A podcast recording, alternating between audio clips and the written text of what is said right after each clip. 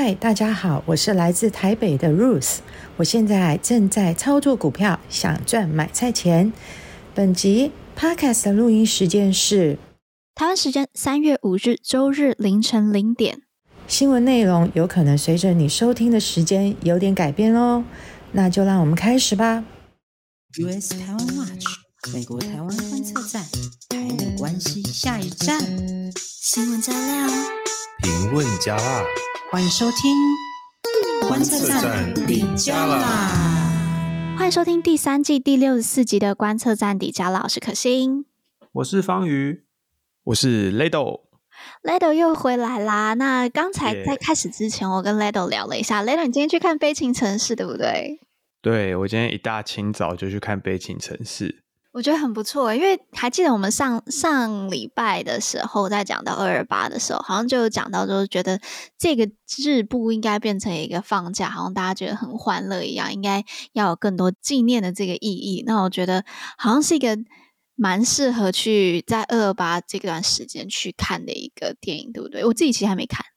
嗯，我自己是觉得真的还蛮推荐大家可以去看一看，嗯，因为过去每逢就是这个二二八和平纪念日的时候，就是会有一些争议啊，譬如说像之前有店家就是在社群媒体上面就写啊欢庆二二八，然后所以有一些折扣活动，对，然后就造造成一些争议，或者是政党之间就会攻击，就说谁不负责谁先仇恨啊。但是看完这部电影之后，你会从一个更呃抽离，或者是说从一个更全面的角度去看那一个时代的台湾发生的事情，所以我觉得还蛮特别的一个体验。嗯嗯，哎、欸，那个大家听到这一则呃 podcast 的时候，就是已经接近了三月七号、三月八号，这什么日子呢？这就是其实当年一九四七年。二二八事件发生之后，哦，就是呃，当时统治的中国国民党，他从中国调派了一支军队来，然后差不多就是大家听到这个时候 登陆，哦，登陆了台湾，然后开始展开了大屠杀，哦，其实就其实二二八并不是只有那一天发生的事情。那我个人是觉得，我们都必须要好好认识这段历史。嗯嗯，我不得不说，我觉得我自己是比较。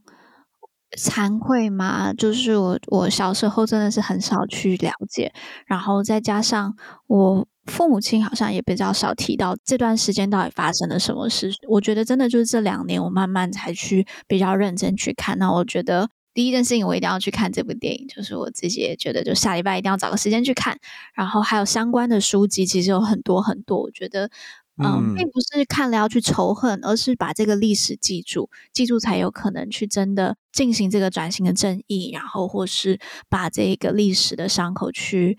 正式去复原。嗯，哎、欸，不过要提醒大家，其实电影是电影，那其实史实还是跟电影还是有一些差距哦。嗯嗯嗯、当然，就是电影是带我们好好的入门。哎、欸，其实又想要很想要。跟大家多聊一下，就 是你看韩国，韩国他们出了好多好多部跟以前威权时期有关的电影，可是我们台湾却很少。你看我们这样子说，能够讲二二八的，能够讲白色恐怖的电影，其实五根手指头都数得出来。嗯，对不对？但是韩国有好多好多部，所以我觉得我们在这方面其实是真的还需要好好去认识过去。嗯，我觉得这几年有比较好一点，看有看到比较多，但当然还是希望有更多。对，这是这是真的，对啊。嗯、而且每次只要谈到二二八，其实有时候就会有一些膝盖式的反应，就是说那一定是谁被欺负，就是固定的受害者的这种 pattern，或者是说。就是哪一个政党在先仇恨，就是这样互相指责。但是其实去透过看电影这样的入门方式，然后再去透过自己亲身的去呃看一些书啊，去一些博物馆，譬如说像我记得景美那边不是有个人权博物馆吗？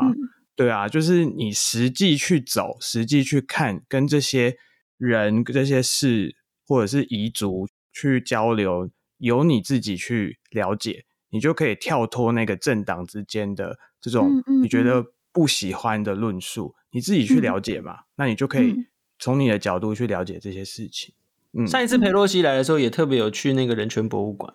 对，我觉得吴尔开西嘛，还有好多，就是很真的就是人权斗士，这个人权斗士哈，就是跟裴洛西在人权博物馆会面。对对，好啦，那推荐大家去看，这是入门。如果之后方宇或者是 Ledo，你们有什么推荐的书，也欢迎跟大家分享。那如果大家有什么推荐的书，也欢迎在我们的这一个啊、呃、留言跟大家分享一下，我会去看，因为我自己是很想要了解。好，那最近的台美关系的新闻一样，就是 就是在一个发炉的一个状态。那在讲今天有哪些新闻之前，我想要先。跟我们的外交部的人员说声，就是谢谢也辛苦了，因为我们二月份的访团这一样是超级无敌爆炸的多。那除了有两个美国的国会议员团，还有瑞士、芬兰的国会议员团，那至少还有三个这个智库团，还有三个邦交国的访团。其实不只是外交部啦，还有当就是很多其他的部门也都一起在做这些接待或是。讨论的工作，但真的就是大家辛苦了。那也希望透过这些交流，我们可以在国际上面跟我们的盟友有更多的呃互相的了解，跟更多的合作。好啦，那。我们这周其实有很多的新闻，包括我们上周提到那个 AIT 的新任主席 Rosenberg 嘛。那我们上周是呃讲到这好像是自由亚洲披露的一个新闻，那这周是被 AIT 证实了。那但但因为我们上周已经讲过，所以我们这周就不去细讲。那我来讲一下我们今天有哪些 highlight。OK，首先呢就是众议院一口气通过了，应该说众议院的这些委员会一口气通过了好多法案。到底是哪些呢？然后呢，还有众议院的中国问题特别委员会，他们开了第一次的听证会，到底发生了什么事？以及这个特别委员会的议员访台之后的一些动态更新，我们都一次帮大家整理。那第二则新闻呢，是我们来讲一下，就是最近对台湾的最新的对台军售。第三则新闻，我们来讨论一下，又有国家进抖音啦。那因为今天没有 Jerry。然后只是台美新闻又太多，所以我们美国新闻的部分就会帮大家暂停一次。好了，那我们就进入到第一则新闻。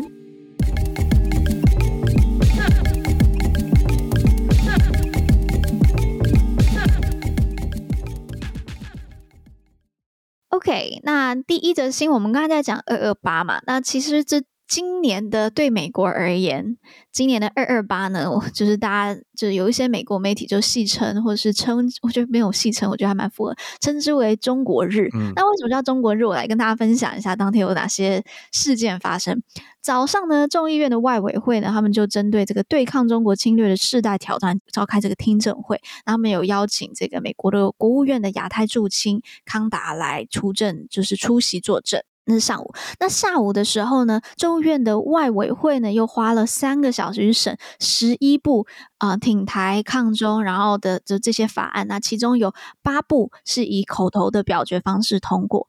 那晚上的时候呢，众议院呢，他又就是这个中国问题特别委员会，他又举行了一个成立以来首场听证会，聚焦中共的对美国的威胁。OK，所以我想大家从刚才听到。现在就可以很明显看到，真的是从早上到晚上都完全没有停过的中国日。OK，好，我来讲一下，刚刚有讲到十一部呃挺台抗中的这些法案嘛，待会 Ledo 会逐一的帮我们来。分享一下，那总共有三件是跟台湾直接相关，三件是跟 IMF 相关，两件呢是金融威胁相关，那一件是 TikTok。OK，那我知道，因为我们讲到很多法案，我怕大家乱掉。那我们在讨论之前，先请方宇帮我们复习一下美国的立法过程好了。美国哦，这个立法过程，简单来说，它必须要通过两个院哈。美国非常特别，是它有两个国会，而且这两个国会是平等的。世界上绝大多数拥有两个国会的国家。权力都会集中在下议院，可是美国的这两个国会权力是平等的。嗯。那同一个法案必须要两个院都通过，所以各自有要走各自的程序。嗯。那那个程序都差不多，就是要有人提案哦，联署哦，然后呢进到委员会做审查。例如说跟台湾相关，大概会在外交委员会。嗯。但是呢，等一下 Ledo 会跟跟大家讲，是本周不止外委会发炉，连这个金融委员会都来发炉，嗯，通过一大堆法案。嗯那一般来说，因为美国是一所我们说它叫做委员会中心主义，也就是说，假设一个法案通过了一个院里面的委员会的话，那接下来就会送到院会去表决通过。那通过只是时间上的问题，因为绝大多数时候院会都会尊重委员会的那个决议哦，就尊重专业这样子吗？没有错，因为他们就是非常委员会中心，这跟我们不太一样。我们的委员会也就是我们的二读差不多啊，二读哦之后还会有什么党团协商，还有其他的东西，嗯，嗯，就是不一定是以委员会为主。但是在美美国，如果通过委员会，几乎就等同于那个法案十之八九会会通过院会哦。不过呢，同一个法案在众院通过之后，诶，在参院他们也必须要经过同样的程序。那参院跟众院如果有在条文上不一样的地方，那通过之后他们会再开一个会来协调出一个版本。那那个协调出来的版本到最后还要再拿回去各自的院会里面再通过一次，然后呢才可以送到总统手上去做签署。那总统呢有呃两个选项哦，一个选项就是签署。哎，不是，应该说总统有三个选项，一个选项是签署，然后一个选项就是你不签署，但是过了十天之后，它自动就会生效。那第三个选项就是退回去，这个叫做 veto 否决，然后就是如果把它否决之后呢，国会可以再用三分之二来再重新通过一次，那总统就不能再否决了。对，哎，你们知道就是对不起，突突然插个话，你，你们知道那个拜登他即将可能啦，就是要动用他上任以来首次的否决权吗？是最近的，的是嗯，对对对，这个是关于美国有很多的国会议员，他们去反对，就是因为劳动部他们在前阵子允许让他们的基金经理人可以把 ESG 纳入到他们在投资的时候的这就可以纳入考量，只是允许而已。然后，但很多美国的国会议员就反对，然后还通过了法案。然后，嗯，就是拜登要去否决它。对，这有点复杂啦。就是如果大家有兴趣，可以再去看相关新闻。我们今天就不不多讲。好，那我们回到刚才的，就是我们来请 Leto 帮我们介绍一下，就到底有哪些的法案。嗯，没有错，就像刚刚方瑜说的一样，本周呢是这个金融委员会，他也发炉了，而且他一次就通过十个法案，他要去限制中国的这种经济扩张。还有要去促进这种美国反击中国的呃经济武器。首先跟大家讲的有前面三个，第一个是呃台湾冲突吓阻法。那这个法案呢，它是要把中国的官员还有他们家属在美国的金融资产进行脱钩。那这个目的是要去吓阻他们对台湾动武。第二个是台湾保证落实法。就是说要去深化台美双边的交流，而且呢，强调我们双边是共享这个民主人权啊的这种价值观，而且强调呢要去找出并且松绑过去美国国务院跟台湾交流的时候这种内规的限制啊，而且要求国务卿要定期检视对台湾的交往准则，这个蛮重要的，我觉得。然后第三个是。台湾保护法案，那这个法案里面，他提到的是说，当中国侵略台湾的时候，美国会把中国共产党连同 G 团体在内的这种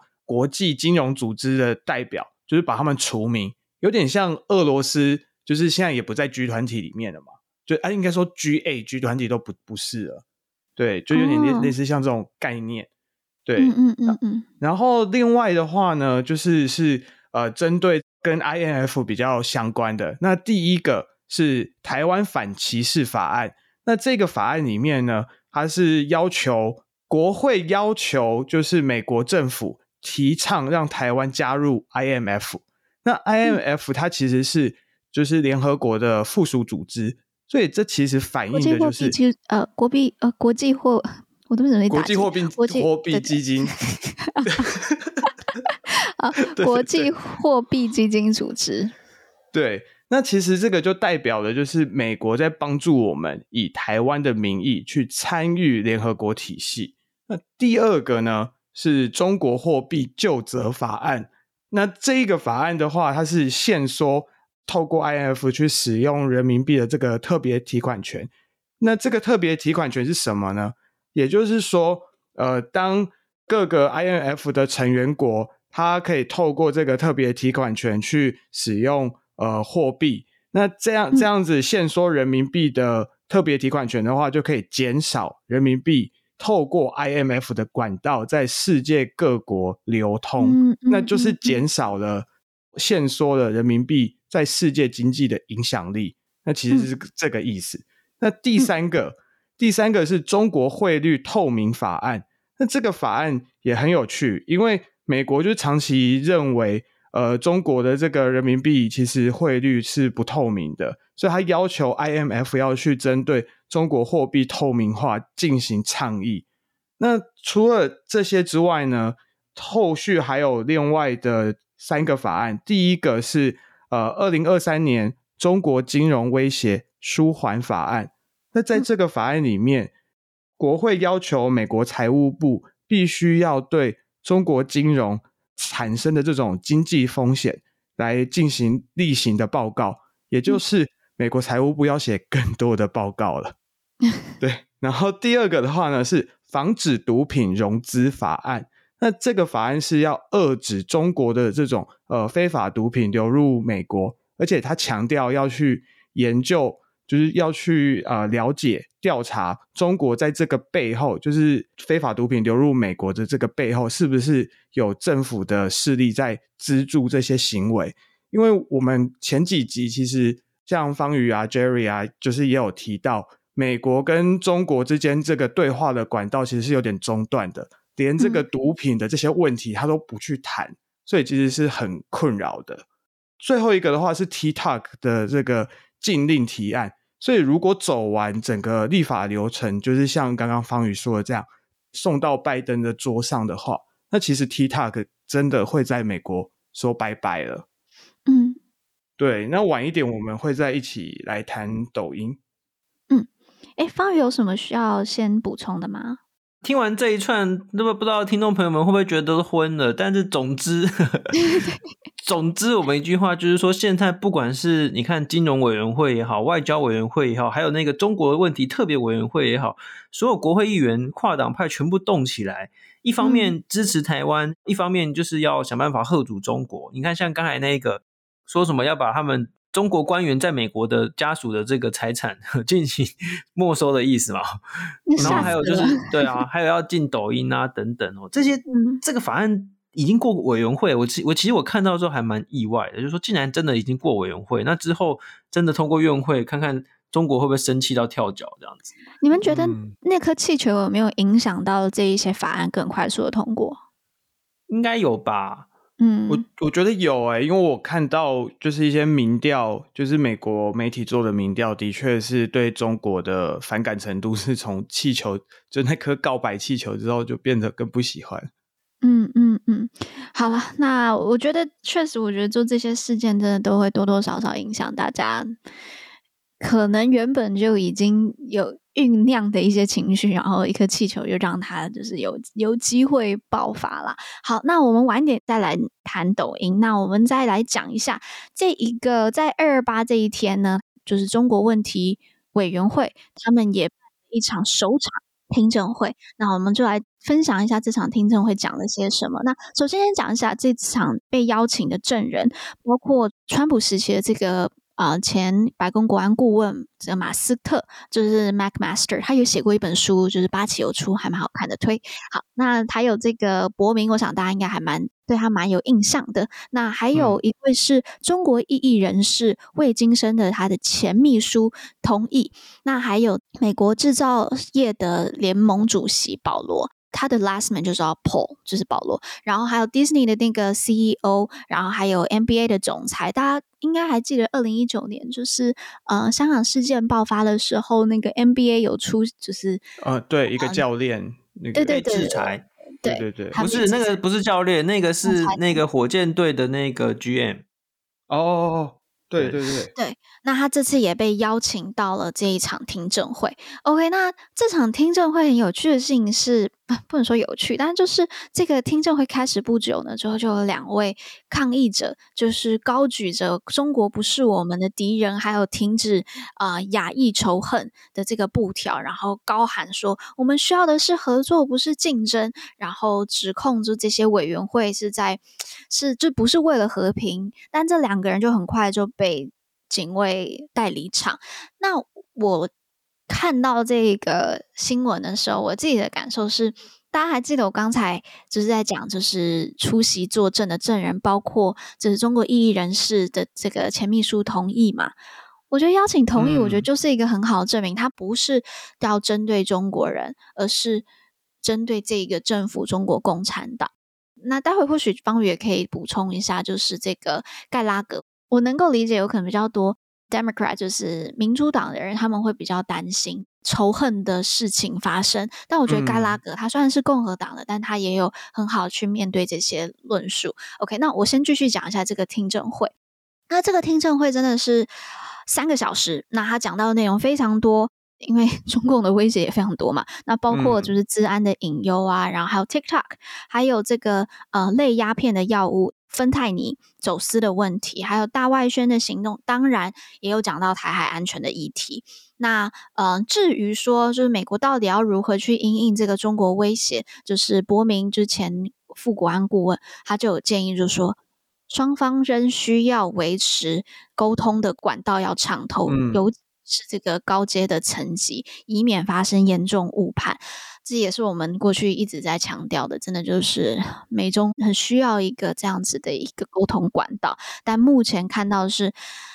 美国没有任何兴趣跟美国或其他国家合作去解决这个全球的问题，甚至是这些企业还有这些抗议的民众都需要了解到，今天的是北京不愿意去对话。那盖拉格他也有讲到一句很重要的一句话，他就说：“呃，我们虽然称美中是战略竞争，但这绝对不是一场以礼相待的网球赛，而是一场决定二十一世纪人民生活样貌的生存斗争。”我觉得他把美中议题又把它拉到一个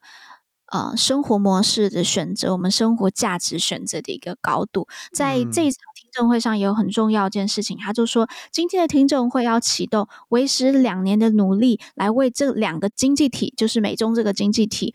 选择性脱钩，就是他要打开了这个选择性脱脱钩的这个蓝图，这个路线图。我们今天有可能没时间讲，那我很推荐最近啊、呃、最应该是最新一期《天下杂志》的报道，那他们是直接进到印度，讲到就是整个脱钩下面。中国的订单如何流到印度，也可以看到台商很多在那边的一个痕迹，非常推荐。然后最近 Bloomberg 也在报道相关的相关的内容，所以呃，我们今天没时间讲那么多，就欢迎大家去看。哎，那这个我也来补充一下听证会其他的那个有趣的事情好了，这真的是蛮有趣的啦。就是说，因为他们呃原本宣告说要把听证会办在台湾嘛，但是后来是因为众议院的规定说，哎。委员会的经费不能用在海外，所以他们后来 想说，这个之后可能会再访问台湾。那我觉得比较有趣的是，这个来自于战狼外交，然后就是在那个盖拉格主席他出访他要台湾之后呢，在同时的哦，同时还有一个美国跨党派的国会议员也有来。他们结束访台行程之后回去，就收到这个中国驻美大使馆的警告哦，他们就一直 email 给他们，然后那个里面。有一个民主党籍的国会议员叫做欧清杰哈，他的名字我不太会念，叫做 Jake，要怎么念呢、啊、Auchincloss 哦，Auchincloss 对，应该是，嗯，对，那他就直接把那个信直接公开了，就是说，你看 中国的这个大使馆寄寄信警告我这样子哈，然后他当然就是又回复了一番这样子啊。总而言之，现在美国国会非常的忙，那中国外交部也非常的忙。你看，中国外交部发言人还特别出来骂那个委员会哈。就是说，你们怎么可以这样子？哦，就是引起冲突等等哦。啊，这个就是等于是中国直接认证了哦。诶，对，就是美国在做的事情是正确的哦，这样子。嗯哼，对，我也补充一下，而且其实中国外交部忙不只是因为美国，因为你看像捷克新任的这个总统，他出来也是发言说，呃，捷克尊重中国有所谓一中原则的这种认知，但是捷克有自己的一中政策，然后。会持续跟就是台湾政府直接来往，这样就是所以其实中国外交部应该是会越来越忙，他们好辛苦。但我觉得，哎，但我们也认真认为啊，就是 ChatGPT 可能可以未来取代中国外交部发言人的工作，因为他们真的，我们之前不是有试过嘛，就请 ChatGPT 就是来模仿呃中国发言人讲话嘛，之后。还讲的真不错呢，他拟稿的部分，嗯，而而且我我们之前还哦讲到法案，我们刚才不是讲很多法案吗？就是我们观测站有发这篇，我们也真的觉得 Chat GPT 很猛。那个时候，因为大家都知道美国的法案喜欢长头嘛，超爱长头。嗯、那我们就说，可不可以请你就是提出一个法案名称，然后它的长头最后的缩写会是 Taiwan？他竟然真的就是。哦他弄得出来，他说 Treaty Alliance for the Independence and Welfare of the Autonomous Nation of Taiwan，这真的太猛了，那比缩写还猛。真的，我们就觉得真的会是美国国会议员助理的救星。好了，讲一讲，这样讲到 Chat GPT，OK，那我们就赶快进入到我们的第二则新闻啦。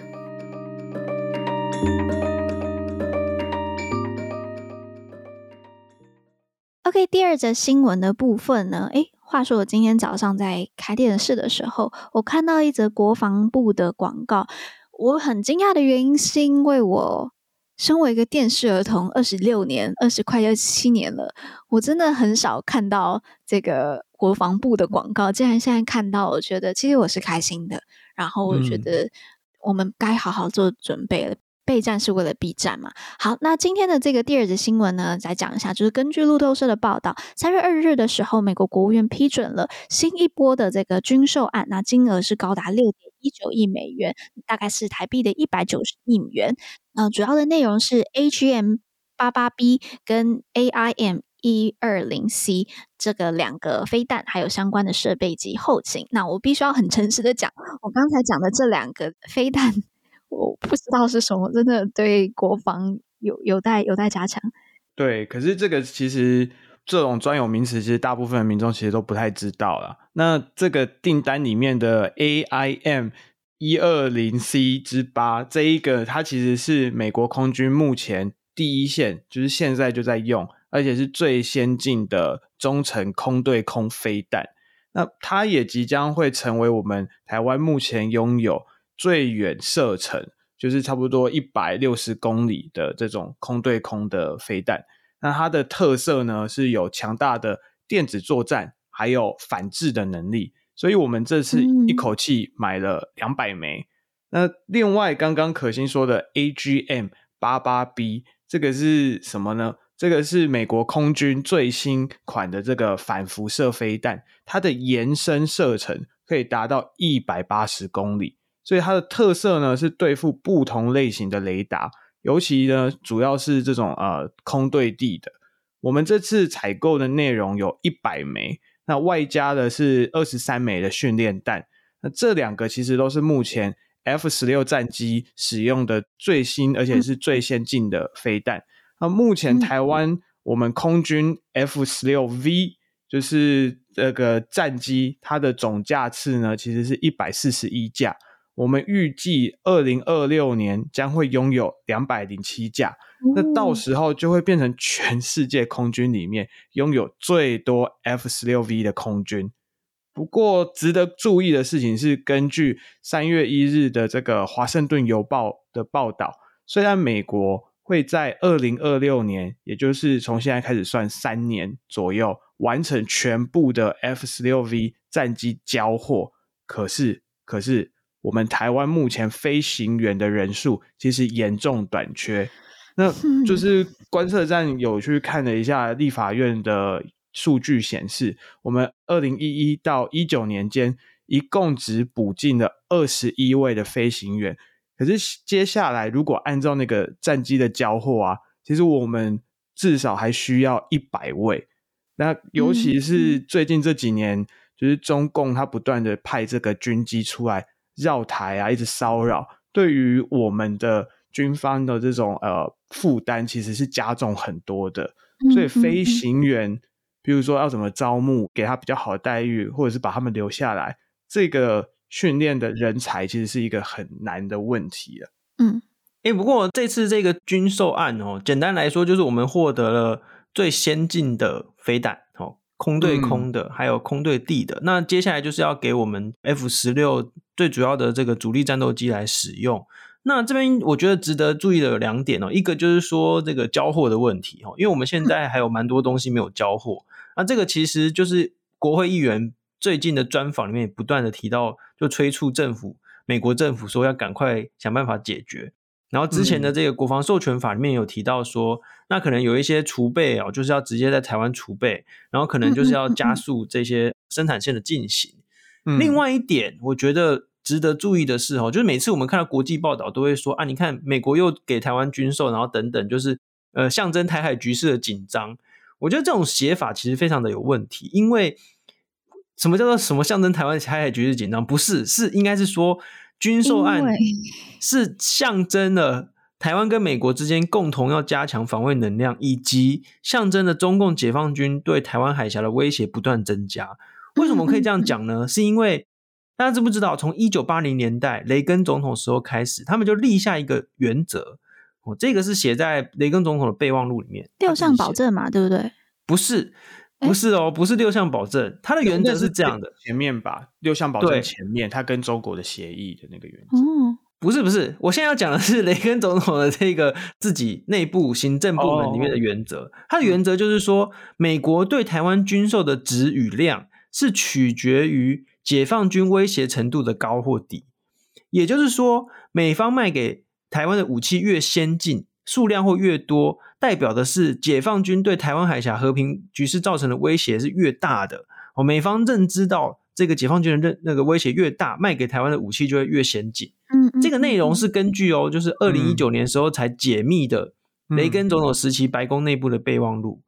所以啊，我们我觉得不能说什么军售造成台海局势更紧张，应该是说中共让台海局势更紧张，所以美国才会赶快必须要跟台湾有更密切的合作，让这个军售案更升级。我们这次拿到了这个飞弹是非常先进的飞弹，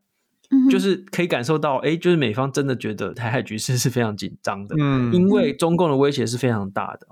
那毫不意外，就是我们会看到很多人每次有任何军售，就是。一定会有人吸反射动作跳出来说啊，美国只会卖给台湾破铜烂铁啦，或者是说美国一定不会帮助台湾啊，或者是说呢，台湾的军备一定比不过中国，所以我们就最好都不要军购啊，嗯、等等。哦，那这些东西都是一定都会出现的。那大家，我觉得我们的听众朋友们应该都是可以分辨出来这些投降主义了哦。这个我觉得舆论战也是一个战争的一环哈，我们必必须要先加强。谢谢，就是方瑜帮我接到舆论战，因为讲到舆论战，我觉得有一个很重要的一个说战场嘛，或或是管道好了，就是抖音。那我们就进入到我们的第三节新闻喽。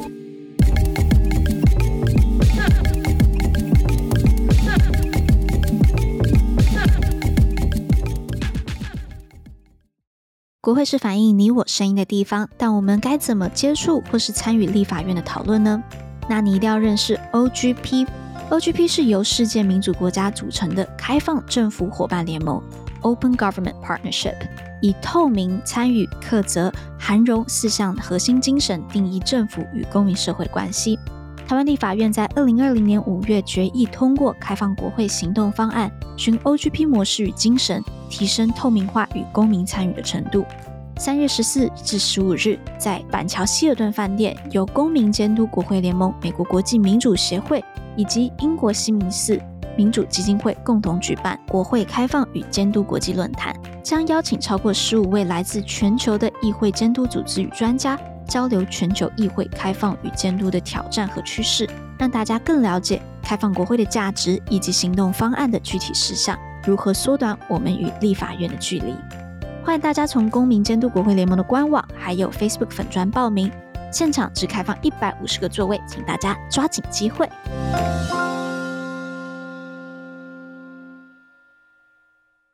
好，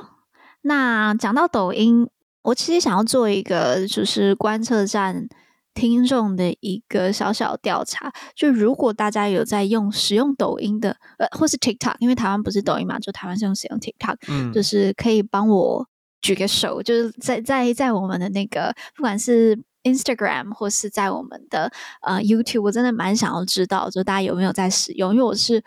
完全没有在用，但我真的看到蛮多。身边年轻人在哎，方方宇，你在学校教书会很多人在用 TikTok 吗？应该蛮多的吧。现在都现在都你有看到吗？我是没有看到了，但是大家我们出去外面吃饭什么，就是大家都是在那边滑滑来滑去的，应该都有啊。哦，好，嗯、那关于 TikTok，我们就来这边快速的帮大家更新一下，就是最近各国进 TikTok 的一些行动。好，首先先讲美国。那美国是上周的时候就宣布，公部门有三十天的时间，那你要从你联邦的手机，就是如果你是联邦的雇员，那你工作上面的手机还有电脑等等等这些 device，你都要删除掉 TikTok。那如果你是用你自己的你个人的手机，那就不会管。但还是也有这些国会议员呼吁说，包括个人的手机也都应该要禁用 TikTok。OK，这个是美国的部分。那加拿大很快在美国公布这一个禁令之后呢，加拿大也跟进了，那也是同样的要求，就是说政府提供的这一些手机、电脑这些产电子产品不能使用 TikTok。OK，那再来是 EU，那欧洲议会、欧盟委员会还有欧盟理事会这三个欧盟最高的机构都已经针对呃员工的手机一样，就是雇员的发的这个电子设备。对，工作用的电子设备，那从三月二十号开始就禁用 TikTok。他也建议说，大家删掉自己手机上面的这个 TikTok 啦。那呃，其实全世界动最快的都不是这些国家，最最最最快的，就是我不知道大家还记不记得，是在二零二零年中印边界冲突的时候，那个时候印度就已经先开枪了。那他们只就是不只是 TikTok 被禁，那个时候什么 WeChat 啊，还有很多就中国很多很多的 App 都一起被禁嘛。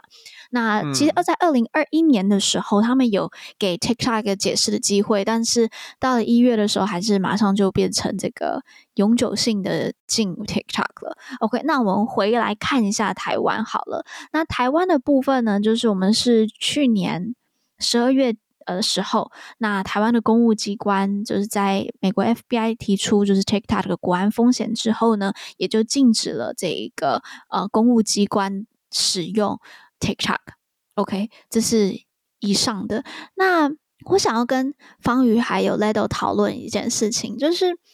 你们觉得要怎么面对抖音上面或是 TikTok 上面的这一些，你说认知作战吗？或是他的一些中国的外宣资讯？嗯，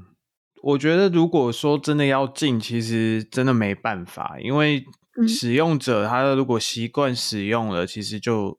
会黏着啊，那你越是禁止，然后没有给一个很正当的理由，其实对大部分民众来讲，除非你是面临你的国家或者是你的社会是面临一个很实际的威胁，让你感受到，不然对于美国人来讲，他觉得 TikTok 跟我的就是什么美国国安威胁，他其实搞不好也连接不起来，所以我会觉得解方可能是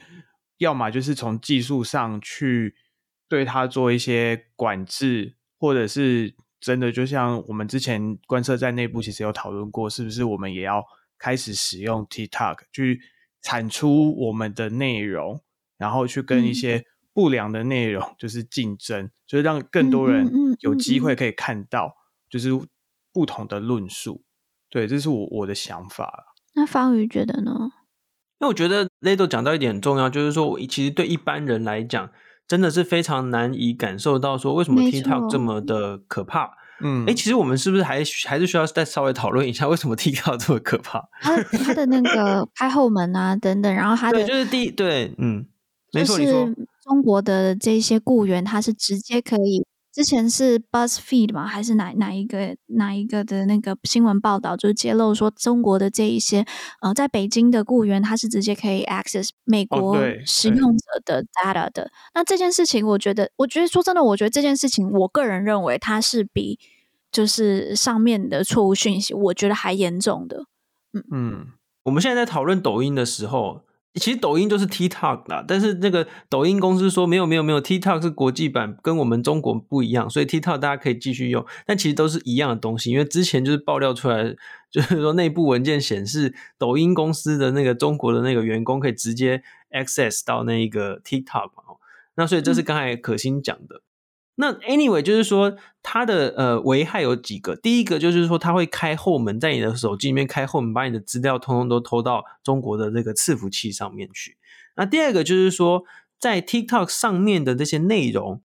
第一有非常非常多中国大外圈的东西。那第二，它最厉害的地方是所谓的演算法，所以它可以知道你最喜欢看的东西是什么，平常精准的投放很多你喜欢看的东西，然后在里面掺杂出一些。中国想要你看的东西，那第三个就是说，他刚才我们说到的那个他会偷资料这件事情，是真的有拿 TikTok 来监视一些异议分子，以及监视呃外国的呃记者，所以 TikTok 这个。App 会已经是被中国拿来做一些统治上的这个使用，以及这个宣传上面的使用。那在民主国家要禁用一个这样的社群媒体的时候呢，就会面临到一个讨论，就是说，哎，大家有言论自由啊，哦，大家可以自己用自己的呃通讯自由啊，哦，你怎么可以管我要用什么？嗯，所以同样的辩论也有在台湾发生，就是台湾我看到很多人，呃，我就我的朋友啊等等，他们就会。觉得有一些担心，就是说，哎，今天政府禁的 TikTok，会不会明天要禁我的 Line，或者要禁我的其他的东西？这些明明就是我的自由，怎么可以侵犯我的自由呢？但是截至目前为止，我们的讨论都是政府机关的相关设备能不能够进 TikTok 这件事情，其实应该没有什么疑问才对，因为你看美国政府。这件事情不应该没有疑问吧？就是美国政府禁了，加拿大禁了最新的，然后欧盟、印度的等等，有很多国家都在禁。美国最新截至目前为止，五十个州里面有三十二个州都禁了，嗯，禁止相关政府设备安装 TikTok，可见他在治安上面绝对是有点问题的。对，至于一般人，我们要不要禁？要不要全面禁的话呢？我觉得是可以讨论的。我个人觉得没什么不好啊，因为因为就是有太禁没有什么不好。我觉得禁掉没有什么不好，只是它没有办法根除所谓假讯息或是大外宣的问题。嗯嗯，我就是说它可以解决一部分，可是没有办法根除。因为要根除假讯息跟大外宣的讯息，因为野火烧不尽啊。你你这个不用 TikTok 之后，还有另外的平台嘛？因为因为产产生就是那个产生器就是在北京啊，所以。对啊，你可以用各种各式各样的品牌来那个，那所以我，我我自己是觉得说，你现在已经美国已经在启动这个程序嘛，就是它的立法程序，但是就是说已经有太多太多的研究报告都已经指出 TikTok 的危害性真的很大。那为什么我觉得在台湾禁把它就把它禁掉没有关系？是因为中国就摆明要侵略我们啊，那上面有就有很多那个不适合我们看的东西，那你就禁啊。我们既然都已经知道它有害，那就给它禁，但是它没有办法根除。哦，就是假讯息啊，这些，嗯，我觉得，所以根本性来说，还是要还是要来做一些什么媒体试读啊，这些才是最根本的。嗯、对，嗯，我我自己的想法会是，呃，我想先讲讲一点，就是我觉得我完全同意说，我们的国安，然后还有就是公务机关应该要紧这件事情。我我个人也是觉得这个，我我是没有任何。呃、嗯，反对的。然后，而且我觉得，其实大家要知道，进 TikTok 这件事情，从川普的时候就在讲了，就是这不是只是嗯、啊呃、讲一两天的事情，或是嗯、呃，好啦，刚刚我们讲的印度，我们觉得印度有可能是比较属于一个情绪化，就是报复性在中印边界冲突的时候做的一个行动啦。但是，我觉得欧盟、美国还有加拿大，他们做这些行动的时候，你可以看得出来，是有很多很多的证据。已经告诉你，嗯，而且他们 他们又写很多报告，就是很多的报告，对，很多的报告，很多的评估，然后找了很多多方的这一些，不管是记者或是证人去讨论是否要进，最后得出的一个结论，那确实，他真的就是对国安，然后还有他整个资讯安全是，呃，是是很不可靠的嘛。OK，那所以我对于这件事情，在有这么多的。证据下面之后，我能够接受说，我也非常同意说公务机关要进。但是，我回到内容面的方面，就是内容这个平台上面有很多中国外宣的内容，我们是不是要进？我就比较不会同意这件事情。那我同意。方宇讲的，我觉得最根本是要媒体适度，但我觉得现在 TikTok 还有一个问题，我觉得是我自己会比较担心的，就是这其实沈博洋老师最近的研究也有提到，就是嗯，其实 I R G 我们之前以前在做研究的时候，我们就有发现，就是中国有时候他们的这些资讯渗透、资讯操弄，或他们的外宣啦，蛮拙劣的，就是有时候他他常常不是有时候他简转繁忘忘了转，然后或是他的这个。就是好，他讲东吴大学好了，我们真的有看到讲、嗯、中东吴大学的时候，嗯、他会讲苏州大学，嗯、因为就东吴的英文是苏州 University 嘛，然后或是他会用很多就是中国的用语，像是同比、环比这种中国才会知道的一些用语，就是然后还有他的美学，对，就是他的美学，你一看就知道哇啊，这就是 OK 中国 共产党。但是当然不是说这些东西大家就不会被骗，还是会有一些人就是相信了。那也不是他说，嗯、但是我觉得他其实是好被辨认的。那跟俄罗斯，如果大家记得的话，二零一六年就是俄罗斯介入美国大选的时候，他很多的这一些啊、呃、讯息论述，他是外包给罗马尼亚的这个团队嘛，你去看他的论述哦。嗯听起来就像是一个美国人在讲话，他用的词，他又会用美国的 jargon，他会就是用美国这种 slang，让你会觉得他，嗯，对他的俚语，你就会觉得他就是一个美国人。那如果你去比的话，有我会发现一件事情，就是诶，中国好像它是量以量取胜，那这个俄罗斯好像是以质取胜。那呃，我觉得。当以质取胜的话，我们担心的就是人会相信这些讯息嘛。但当它是以量取胜的时候，我觉得更担心的一件事情是，大家不是相信讯息，而是更多人是不再相信他身边的讯息。我觉得这个是很很可对台湾社会的话是很可怕的。我们也可以看到，等一下，等一下，可是你这样子还是没有解解决到为什么你觉得不能直接把它禁掉？哦，嗯、呃，对，好，等我一下，我我有时候讲话会飘掉，sorry。嗯，我还是先把这件事情讲完。就我觉得 TikTok 现在碰到的一个问题是，TikTok 这么多量这么多的时候，让大家已经不相信身边的资讯，同时是对政治很。疲倦的、疲劳的，那因为我我这点有点像是回应刚才 Leto 说，就是我们可以用更多内容去回击。因为我最近其实也碰到一些，尤其是长辈吧，就是他们常会说啊，可是你去开一 TikTok 啊，然后去开 YouTube Shorts 啊，然后去去回击这些论述。但我常常会觉得，就是就大家已经疲倦，然后你用更多的内容去回应的时候，这样不是反而会让大家更疲倦吗？就我觉得这其实是让。台湾的公共讨论还有政治参与，就是冷感的人是更多的，这是我的想法。其实，对我也蛮蛮想听听观众怎么看这件事情，就我们怎么回应这些假讯息或是外宣。那回到刚才方宇讲的，对，好，为什么我会反对进内容的部分？原因是因为我我我对于民主的想法是，你可以跟他透过更多的资讯揭露。跟他讲说，哎，这个是来自于中共的，譬如就是说，像是呃，Facebook 蓝勾勾嘛，或者是 YouTube 会有就是显示说，呃，这个内容是来自于公广集团啊，或者是政政府的呃宣传机构，它都会标示出来。我觉得这个是民主社会该做，我们可以给予透过更多的揭露、更多的透明性，让民众可以去判断，但不是政府直接帮你做判断，跟你说啊，这件事情不对，我要就是你不要听。我觉得判断还有决定权在于人民手上，你可以跟给他更多的资讯，但不是为他做决定，尤其在思想上面。所以，这是我对于民主社会，我觉得，呃，我我蛮大的一个坚持啦。但是，这这是我个人的想法。哦，然后我我也觉得，就是说，因为现在就是中国使用的外圈平台很多嘛，或者是他们就是各种平台都会使用，我们要怎么证明？而且是有科学根据的去证明说，TikTok 就是最受到中国利用的，或者或是他对我我比较不知道这个要怎么解决。哦，这很容易，我只要证明到说，抖音直接受到中国共产党的控制，然后中国共产党对我们有非常非常深刻的敌意，而且上面有很多就是那个他们的东西，这样就够了。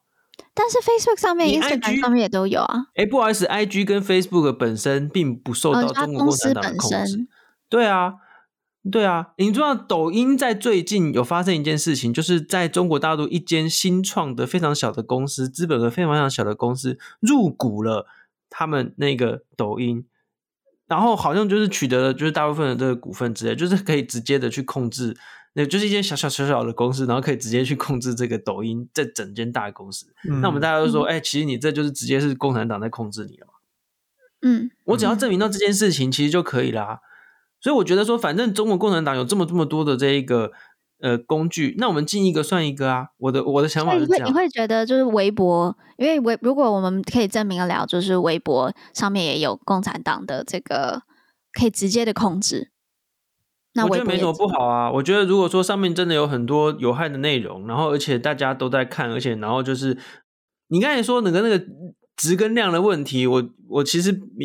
不完全同意啦。因为你看，在台湾再怎么样拙劣的一些谣言，都还是有人还是会有人信。我相信一定会有人信。最近的最有名的就是什么毁台论嘛，嗯嗯嗯，对不对？嗯、那个就是一个俄罗斯的亲俄的那个什么主持人随便推特一句，然后就人家在台湾政治人物就这样大力炒作，然后各种媒体就这样大力炒作。你怎么知道哪一天？抖音上面的一节一则什么二十秒的新闻，那你看就是什么大家看了都惊呆了，然后就是所有的媒体就会转。我我也补充一个，就是刚刚可心提到质跟量这件事情，就是俄罗斯的操作跟中国的操作这个差异。其实我觉得我对于这一点没有很认同，就是因为可心的想法应该是说中国的值没有那么好，对不对？但是它是量多，然后去看什么哪一折会打中。跟俄罗斯比的话。嗯，然后我觉得这一点就是刚刚说的一些俚语啊，就是罗马尼亚那些、嗯、他们会去用一些美国会用的俚语，这些我觉得在台湾是有一个有一个危机点在，因为的确中国不太适应用台湾会惯用的一些俚语或是什么，可是台湾的年轻世代已经开始习惯讲视频，然后习惯讲。一些中国的用语，好吧，其实我对知语这件事情我没有到很反对。不是不是，现在的重点不是知语不知语的问题，现在重点是说我们分不出来啊，对啊，我分不出来那个东西到底是不是中国的的大大大外。对，因因为因为你的意思是说，俄罗斯在影响美国大选的时候，它是那些用词什么都很精确，所以让人家觉得就是很美国人。可是台湾现在有一个危机是，嗯、台湾自己的华语都已经有一些词语。譬如说视频也好，什么短视频什么这些用语，其实分不出来它是来自中国的。对，他分辨他没有办法从这些文字去分辨出这是台湾人讲的，还不是台湾人讲的，所以你已经失去这一层保护力了。对于年轻世代而言，尤其如此。呃嗯，对，其实这点我觉得也让我想到，就像是我妹她，她上高中嘛，她不知道薯片。还有视频这样的用词，其实是从中国来，所以对，确实对她来讲，有可能她看到这些内容的时候，她就会觉得 OK，他不会有任何警觉性。他，我还是回到我刚才讲的，我觉得民主社会决定权就是要在人的手上。但我今天觉得内容不对的时候，我不是直接帮他决定说这个你不要看了，而是我透过更多的 empowerment，就是赋权、赋赋予的赋，我让他们有更多的资讯可以去判断。民主社会，你可以影响人嘛？你有很多的管道，你可以影响人，你可以去发挥你的影响力，去让别人做出不一样的决定，让他有更多的判断资讯，但不是去帮他做决定。就是这是我对于民主社会我蛮大的坚持吧。你知道，在美国的，在美国的讨论，大部分。他们最在意的是会偷资料这件事情。嗯，对对对对，就是这美国人跟欧洲人来说，这这是无可容忍的，就是这非常可怕。所以这是抖音的最大的问题之一啊。抖音这一个软体本身，那第二个就是说，对啦，就是我如果我们要从内容面去讲的话，的确是会比较难去，因为毕竟民主国家言论自由。但是我们会觉得说啊，反正他都已经证明那么多问题，那这就只是抖音种种问题当中其中一个问题。我真的觉得进这个平台不会怎么样啊，就就进啊，因为它本身这个 APP 本身就已经证明有诸多各种 各式各样的问题啊，嗯，对啊。那你要说，哎，这不是会不会影响到我们的言论自由啊，或什么？我我觉得不会啊，因为你如果想要在上面创作抖音，或者要想要用它跟别人，那你就用别的就好了嘛。我觉得我是可以理解可心的想法，因为可心的想法应该就是比较接近。美国的这种自由派的想法，就是怎么样 在那个控制，不只是美国啦。其实我觉得，啊、我觉得其实各地的自由派都会有这样的，嗯嗯嗯嗯，这这是一定的哦。对啊，这个其实我觉得非常有趣哦，因为接下来我们马上就要大选，很多人就在开始在讨论啊，就比如说之前就有一个所谓的代代理人法嘛，就是说当你要嗯嗯嗯当你要拿钱为中国或者为外国政府做一些广告的时候，我们能不能够禁止你？一般来说不行啊，哦。我们但是我们可以要求说你要报告出来，对，比如说假设你拿了外国的钱，尤其是中国的钱，你要报告说，哎，我拿了中国钱，我在帮他讲话，你要先报告。可是那我们可不可以限制抖音，或者我们可以要求抖音公司说，哎，你要强制标记你那些来自于中国政府的东西？我觉得好像也很难啊。对，对啊，那个平台根本不用理你啊。对，嗯，就是要么他可能没有落地啊，或是没有什么，我们就没有那个权利去管制它。嗯，就像之前一些什么爱奇艺这些争议，其实也就是这样来的。对，我我确实觉得要怎么让这一些可能他摆明了就是没有要遵守你规定的，呃的这个平台，然后符合民主国家的程序或民主国家的这个价值，这是非常非常困难的。但我自己还是有对于内容上面的坚持啊。但像现在就是针对资安上面的问题，他会直接拿内容，这个就是我觉得不太能够接受的嘛。所以我我很同意在公务机关里面禁 TikTok 这件事情。最后还是要再讲一句啦。目前为止，我们政府的讨论，就是在台湾的讨论，都只有限于要不要限制抖音在那个官方的，就是政府的设备上面。嗯，对。那我自己觉得，以台湾现在民意的状况，要去讨论说要把抖音整个禁掉，我觉得这很难，非常难。嗯，同意。对对对，就这是非常困难，而且争议也很大。我相信政治人物在大选年也应该不敢，不太敢这样做。不会去讲。对对对。对，嗯，但是我觉得啦，我觉得。当我们开始要讨论假新闻的时候，有必须非常注意一点，就是说，就会马上就有很多人跳出来说啊，你这就是限制言论自由，这就是怎么样？我觉得不用无限上纲啦。我觉得不是诶、欸，我觉得就是说，现在我们要去了解现在假新闻或者是中共的这些资讯战有多么的严重，我觉得这也是我们必须要去了解的。那不要说每次啊一讨论到这个就说啊，你看政府要限制我们。这这样的态度其实有点 不是很好，因为这样就会帮助那些假新闻或者是中共方面的那些内容农场等等散布的更加厉害。嗯，所以我觉得我们这个也是媒体试读的一环啊。我同意，对，就我觉得任何的自由。都都不是要无限上纲的。好，那就今天呢，我们讨论也蛮久的了。那今天的节目就到这里。那谢谢大家收听观测站底加啦，我们会讨论台美关系、国际动态。我们的粉砖 US Taiwan Watch 美国台湾观测站也会随时更新台美政治的动态。而这个 Podcast 就是来服务现在太忙只能用耳朵收听新闻的你，也会帮各位加料加辣。那听到最后，别忘了在你收听的平台 follow 观测站，帮我们按赞哦。我是可心，我是方瑜，我是 Little。我们下周再见啦，拜拜，拜拜，拜拜。